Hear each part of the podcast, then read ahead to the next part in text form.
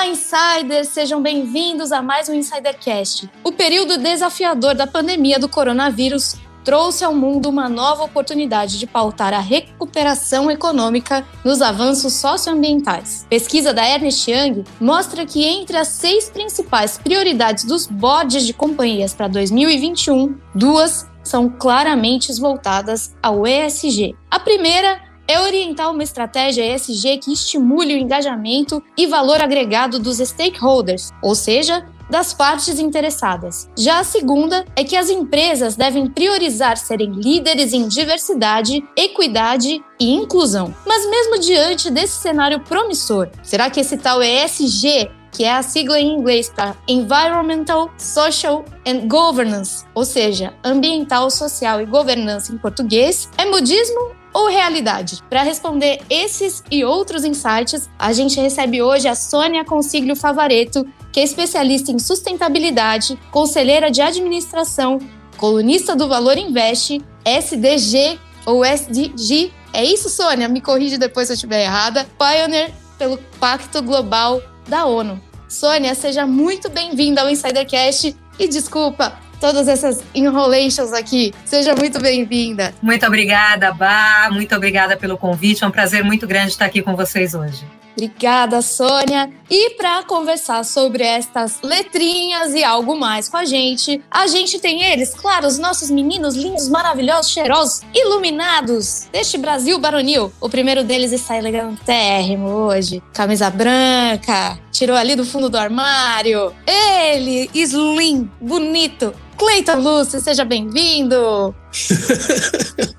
Obrigado, Ba. É, realmente, essa camisa aqui tem uns, uns, uns, aninhos aí que eu não consegui usar e graças a Deus eu já, já tô chegando lá, né? Daqui a pouco ela fica mais folgadinha, mas muito obrigado. Sônia, muito obrigado por esse nosso convite. Eu acho que esse bate-papo sobre sustentabilidade vai ser muito interessante. Eu acho que tudo aquilo que causa uma sustentabilidade em todos os âmbitos da sociedade deve ser debatido com seriedade e também deve ser implementado o mais rápido possível. O planeta ele precisa realmente de é, medidas que torne a nossa vida nesse planeta sustentável. Então, muito obrigado por esse convite. E Fábio, tudo bem por aí? Poxa, Cleita, tudo bem? Olha, depois eu quero o telefone do seu estilista. Adorei a sua camisa. Caiu muito bem para você, hein, Cleiton? Bah, obrigado por apresentar o, esse primeiro Insidercast. Esse primeiro Insidercast da semana, que a gente está gravando numa segunda-feira, tá um frio, vocês não imaginam. E também agradecer pela presença da Sônia. E já vou emendar a primeira pergunta para ela, para entender melhor o que, que é esse termo EISG ou ASG em português para ela passar esse conceito. E eu queria saber se isso quer dizer abraçar árvore, beijar criancinhas. Claro que não, né, Sônia? E conta pra gente também como surgiu a sua paixão por esse tema tão legal. Então, Fábio, não, definitivamente não é abraçar árvore nem beijar criancinha. Esse, inclusive, é o primeiro slide das minhas apresentações, né?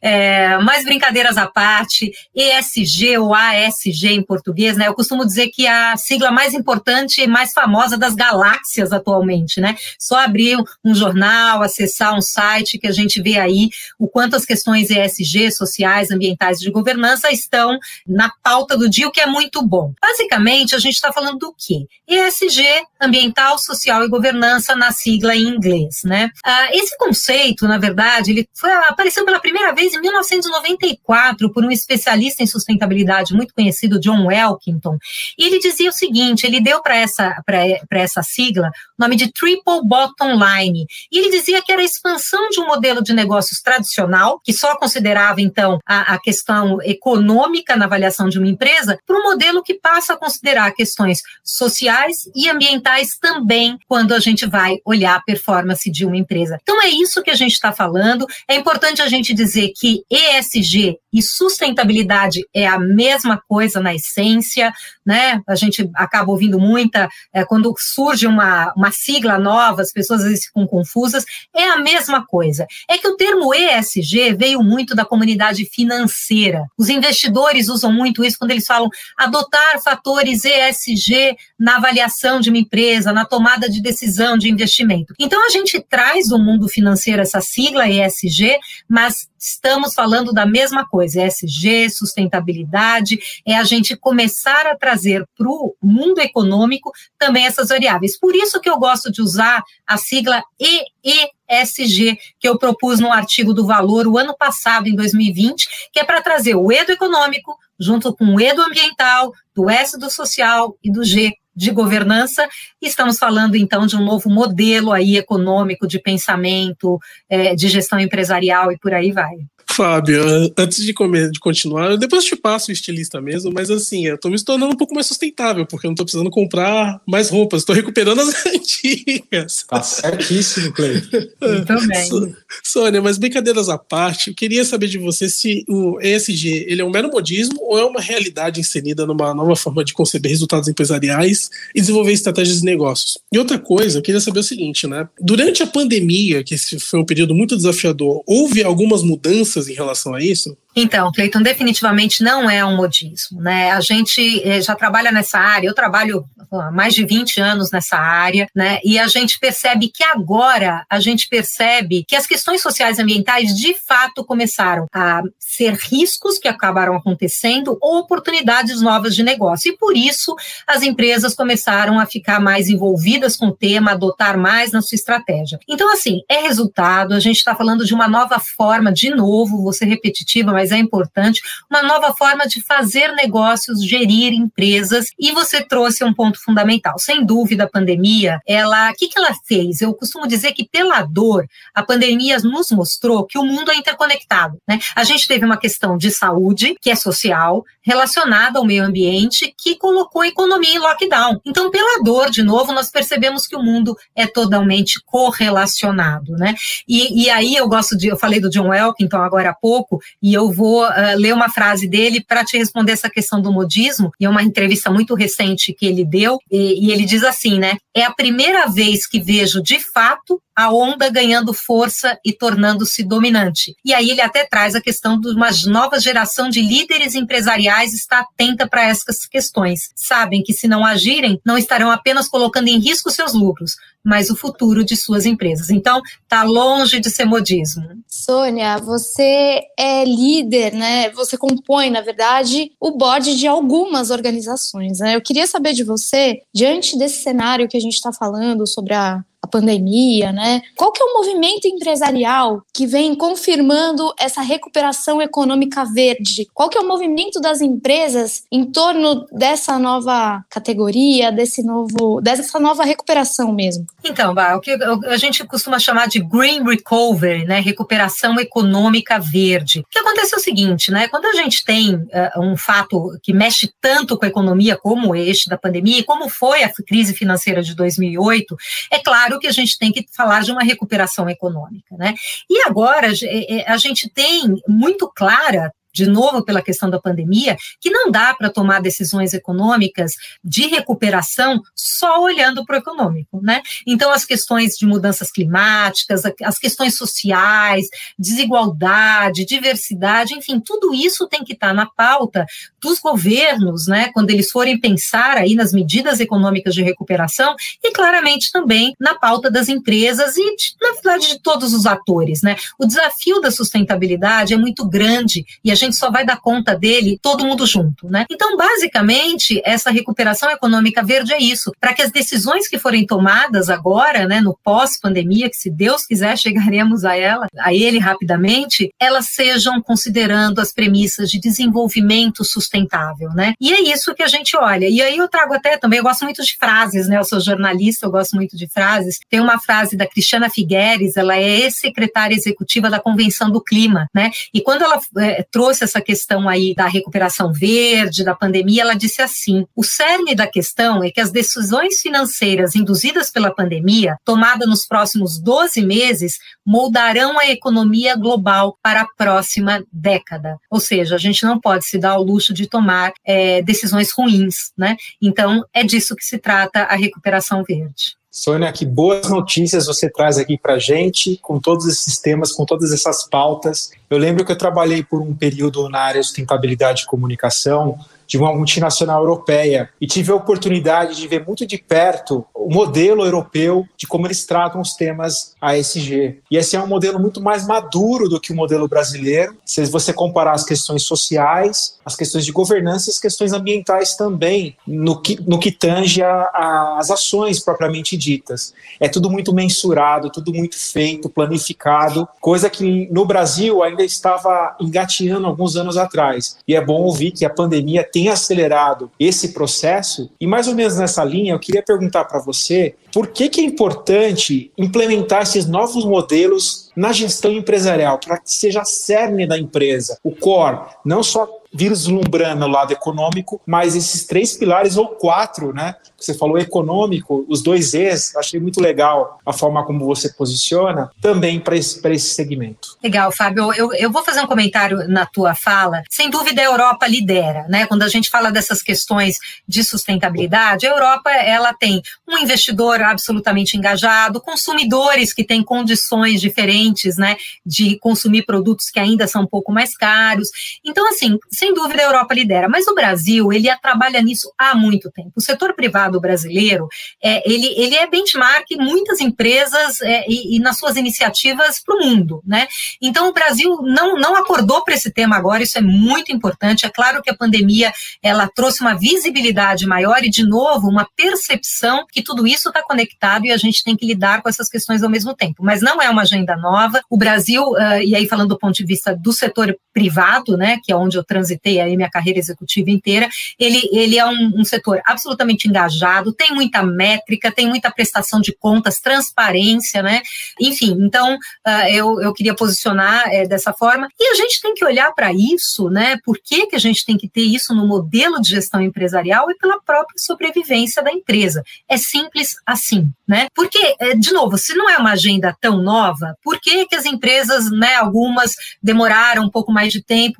A verdade é que agora os riscos ambientais, eles estão se materializando, como a gente fala, né? Desastres ambientais que acabam acontecendo por não se adotar certas práticas importantes na gestão, crises sociais, crises de reputação por uma questão de gestão temerária, enfim, todas essas questões, elas estão aparecendo muito mais e materializando o risco. E risco para a empresa é a palavra mais importante, ou talvez uma das mais importantes junto com oportunidades, né? Risco e oportunidades.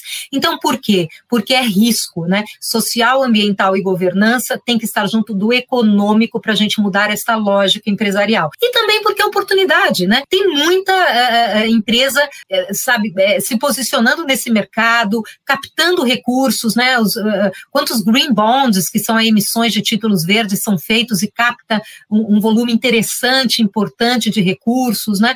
Então tem uma janela de oportunidades, novos produtos produtos, novos serviços.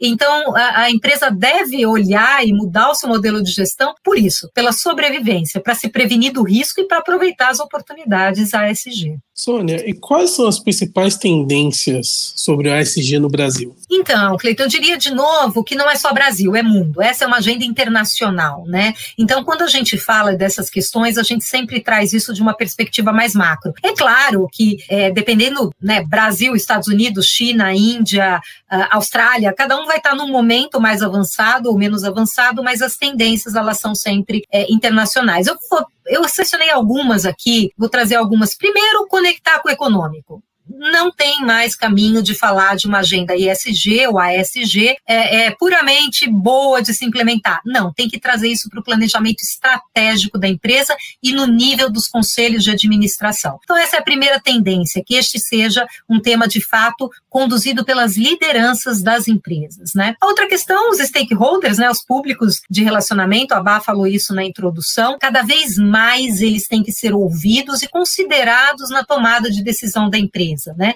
É, a gente fala muito do capitalismo de stakeholder, né? o novo capitalismo que considera aí todos os públicos que interagem com a empresa, e isso também é uma tendência importante, que esses stakeholders não só sejam ouvidos, mas que de fato eu considere o que eles falam na minha tomada de decisão nos meus planejamentos estratégicos. Terceira questão, mudança climática. Né? A gente está discutindo isso muito fortemente, precisamos dar conta do desafio do aquecimento global. Uh, tivemos aí fatos muito importantes recentemente, União Europeia anunciando aí todo o seu pacote uh, uh, de, de, medidas, eh, novas eh, taxas de carbono, Estados Unidos voltando à cena, né? China também. Então, mudança climática é risco na veia da empresa. Então, muito importante ser cada vez mais atuante. A gente tem logo mais uma conferência, a COP, né?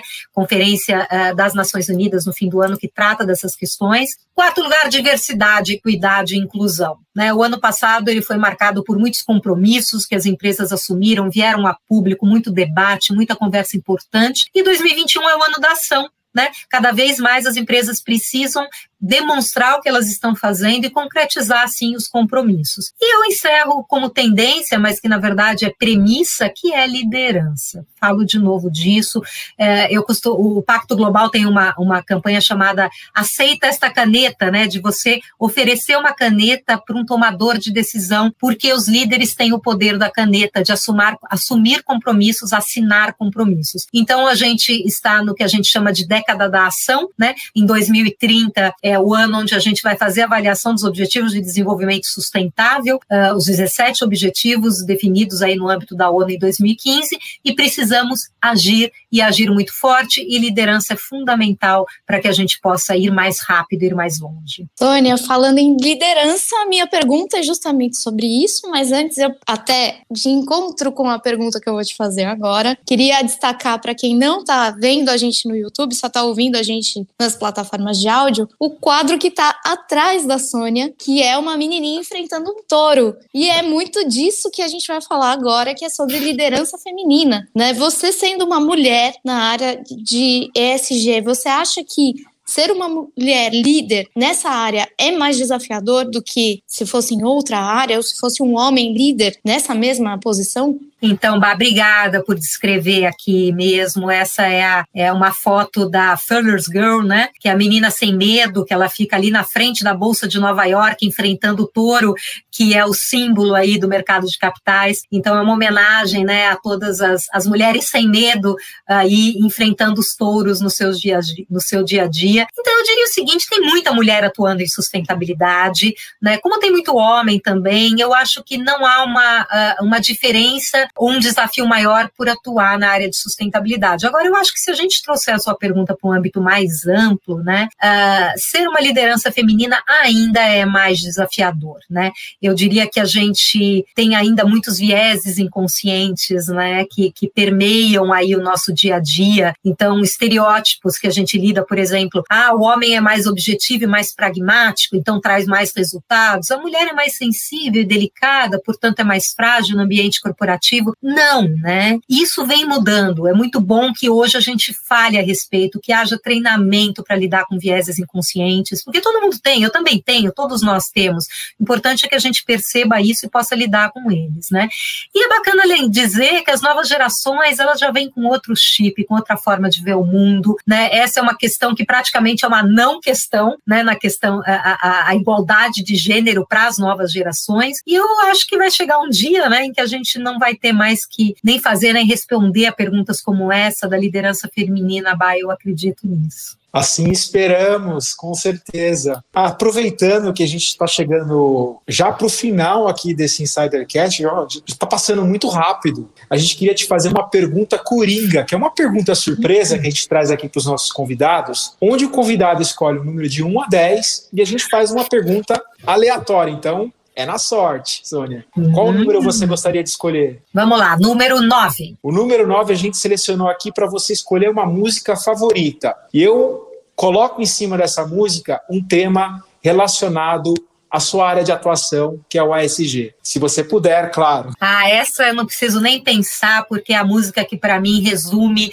todo o nosso trabalho nessa área, que é depende de nós, né? Enfim, gosto muito dela com Ivan Lins, né? Com ele, ele fala depende de nós se esse mundo ainda tem jeito, apesar do que o homem tem feito, se a vida sobreviverá. Então depende de nós, para mim é muito inspirador e eu me emociono toda vez que eu escuto. Sônia, eu queria te fazer uma pergunta agora ligada a desafios, né? É, essa pergunta a gente costuma fazer para inspirar os insiders. Eu queria te fazer essa pergunta. Quais foram os seus maiores desafios profissionais e pessoais, e principalmente, o que, que você aprendeu ao superá-los? Você poderia contar um pouquinho pra gente? Ah, muito legal essa pergunta, né? Eu acho que assim, o desafio maior profissional é, para mim foi lidar com esses temas de sustentabilidade no início dos anos 2000, quando o tema era considerado soft, sabe? Assim, era uma.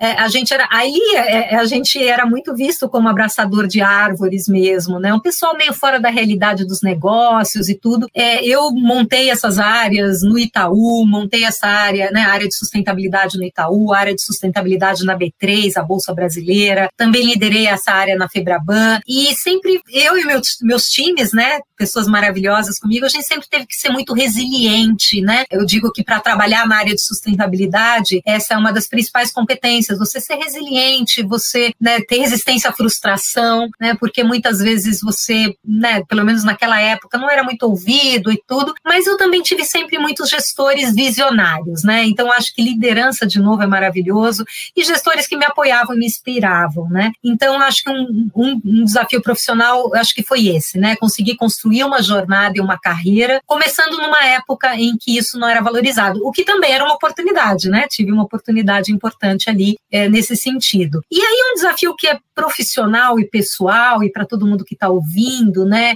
Gerir equipes, né? Gerir equipes sempre é um desafio pessoas, né? Pessoas é, é, é, apaixonante e é desafiador, né? Eu montei muitas áreas, eu reestruturei várias outras áreas e o maior desafio era sempre conhecer as pessoas que passariam a fazer parte do meu time, entender, né? Quais são os desejos, quais são os sonhos, como é que eu posso inspirá-las, né? Como líder dessas pessoas a construir novos caminhos. Então eu, eu acho que o, o, o desafio, eu, eu acho que sempre são as pessoas, né? Eu, eu, eu tenho uma frase que eu gosto que tudo começa e termina nas pessoas. E eu acho que a gente tem que ser muito cuidadoso com o outro em todos os momentos, seja pessoal, profissional. Então, esse é um bom desafio que eu sempre enfrentei. E agora, claro, nessa nova fase de carreira como conselheira de administração, enfim, com outras atividades fora da vida executiva, eu acabo tendo de outras formas. Sônia, aqui no Insidercast a gente tem uma máxima que quem é insider assíduo já conhece, que a gente vai te apresentar agora, que é no final do dia são pessoas lidando com pessoas. É exatamente isso que você trouxe. A gente até comenta muito aqui que não importa a, a cadeira que a pessoa ocupe, Todo mundo tem sonho, todo mundo tem desejo, todo mundo tem tristeza, tem vontade. Todo mundo é ser humano no final do dia, né? Então, ouvir isso na tua fala é sempre inspirador pra gente falar de pessoas e ouvir isso na tua resposta foi mais ainda. Mas como as coisas que são boas acabam, esse episódio passou muito rápido. A gente adorou ouvir você falar porque você explica de uma maneira muito clara, muito objetiva. É gostoso te ouvir falar, te ouvir explicar e ver o amor que você tem pelo tema, mesmo lá atrás, quando te chamavam de abraçadora de árvore. E com muito orgulho, com muito prazer, eu sou a menininha que enfrenta o touro e vou enfrentar esse touro e vou trazer essa temática à tona, né? Eu queria muito que você deixasse um recado final para quem acompanhou a gente até aqui e as suas redes sociais para quem ainda não conhece ou para quem já conhece o teu trabalho, continuar te acompanhando, por favor. Ah, que bacana. Gostei tanto de estar aqui com vocês, com os insiders, né? Muito, muito legal mesmo. Eu acho que é recado final, eu, eu assim, eu sou da turma do copo meio cheio sempre, né? Quando a gente olha um copo que ele tem metade de líquido, de água, a gente pode olhar por dois lados, né? Ou falar assim, ah, o copo tá meio vazio, né? Ou falar o copo tá meio cheio. Eu sou da turma do copo cheio. Eu acho que nunca na vida tudo vai ser ideal. Sempre vai faltar alguma coisa. Mas se a gente conseguir ver os ganhos, né, que existem, quer dizer, o lado bom das coisas, a jornada fica mais leve e gostosa, né? E aí eu acho que assim, a gente tem que também estar tá perto de pessoas que compartilham os mesmos sonhos, nos apoiam, né? De novo as pessoas, né? Eu acho que de novo e sempre. E acreditar na gente, sabe? Eu acho que antes da gente buscar apoio no outro, a gente acreditar no que a gente faz, nos nossos potenciais, né? Nos nossos sonhos. E é esses sonhos que eu compartilho nas minhas redes sociais. No Instagram, minha página chama Sustentabilidade Underline by Underline Me, Sustentabilidade by Me. No LinkedIn é Sônia Consiglio Favareto. E eu quero agradecer muito uh, estar com vocês, Bá, Fábio, Cleiton, eu adorei. Parabéns aí pela iniciativa. Acho que vocês estão fazendo um trabalho super legal e fiquei muito feliz de estar com vocês hoje. Sônia, a gente que agradece pela tua presença, pela tua simpatia, pela tua humildade, por ter aceitado o nosso convite aqui no Insidercast. A gente diz que é uma honra receber convidados que trazam, tragam tantos conteúdos legais como você trouxe aqui para a gente hoje. E você, você, Sônia, fez relembrar um tempo que eu comecei a entender sustentabilidade, começar a trabalhar com relatório de sustentabilidade, entender o GRI, que é o padrão global, né, que para você fazer uma montagem de um relatório de sustentabilidade, fazer a coleta de indicadores e o quanto isso é importante nas empresas, o quanto é importante você olhar para os pilares ASG, a questão ambiental, sim, tem empresas que, que têm compromissos firmados, a gente vê muito, como você falou aqui no Brasil, é uma realidade, não é, não é uma mentira, né? não é uma falácia. A gente vê ações sociais maravilhosas no Brasil, cases que são benchmark para o Brasil e mundo, né? A gente vê coisas muito legais. E a questão da governança também, a gente vê é, empresas cada vez mais preocupadas em ter áreas de compliance, verificar a atuação dos seus executivos. E o que o mais legal que eu vejo, Sônia, também, é algumas empresas colocando atreladas a metas no bônus dos executivos as ações ESG. Eu vejo até um comprometimento muito maior de, desse board, desses executivos quando eles têm um compromisso que também impacta também na, na performance e na remuneração desses, desses profissionais. A gente vê um movimento crescente, um movimento que é muito promissor e como você falou, né, todo mundo sai ganhando. A sociedade, é, as empresas que têm um equilíbrio, né, não só econômico, mas por participar mais da vida social de todos e é só, é só uma, uma onda positiva que a gente vê cada vez mais e que a pandemia também fez abrir ainda mais os olhos de todos nesse, nesse meio ambiente, nesse é, atmosfera que a gente vê, vem vendo aí nas empresas. Sônia, muito obrigado. E eu queria chamar o Cleiton Lúcio e a sua belíssima camisa. Diga qual que é o seu estilista. Segredo, depois eu te conto em off. Obrigado, Fábio. Sônia, muito obrigado por participar. Eu acredito que nesse episódio ficou muito claro o seguinte, né? Nós chegamos numa fase da humanidade em que nós temos o privilégio de deixar de pensar apenas no capital e no material como uma coisa mais importante que as empresas devem conquistar. E não que o capital ele deixou de ser importante, ele continuará sendo importante, mas a maneira de como se fazer esse capital se tornou mais importante. Até para que nós possamos perpetuar a nossa existência nesse planeta de maneira positiva. Outro insight é que nós precisamos sim de um mundo mais sustentável, de um mundo mais justo, para que as futuras gerações possam continuar a existir nesse planeta. A última frase que eu queria deixar é: depende de nós, como a Sônia falou. Muito obrigado, Sônia, e muito obrigado, Bar. E é com você. Obrigada, Cleiton. Obrigada, Fá. Sônia, muito obrigada por ser tão didática, tão simpática, tão humilde como o Fá destacou. Foi uma aula, literalmente, hoje, naquela sopa de letrinhas que eu me perdi ali no começo. Você trouxe de uma forma tão elucidativa, tão clara, tão gostosa de ouvir. Dá vontade de te ouvir mais, dá vontade de ter um episódio 2, 3, 4 com você, porque foi um bate-papo muito rico e muito gostoso de ouvir. E é, é, uma, é um assunto que a gente ainda precisa discutir muito, como o, o Fá colocou aqui, as empresas estão começando a dar mais atenção